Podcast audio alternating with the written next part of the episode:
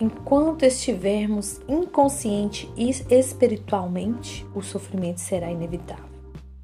Por que a mente tem o hábito de negar ou resistir ao agora?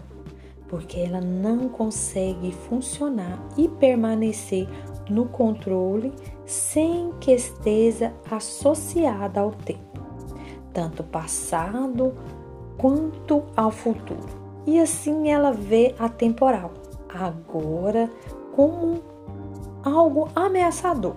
Na verdade, o tempo e a mente são inseparáveis.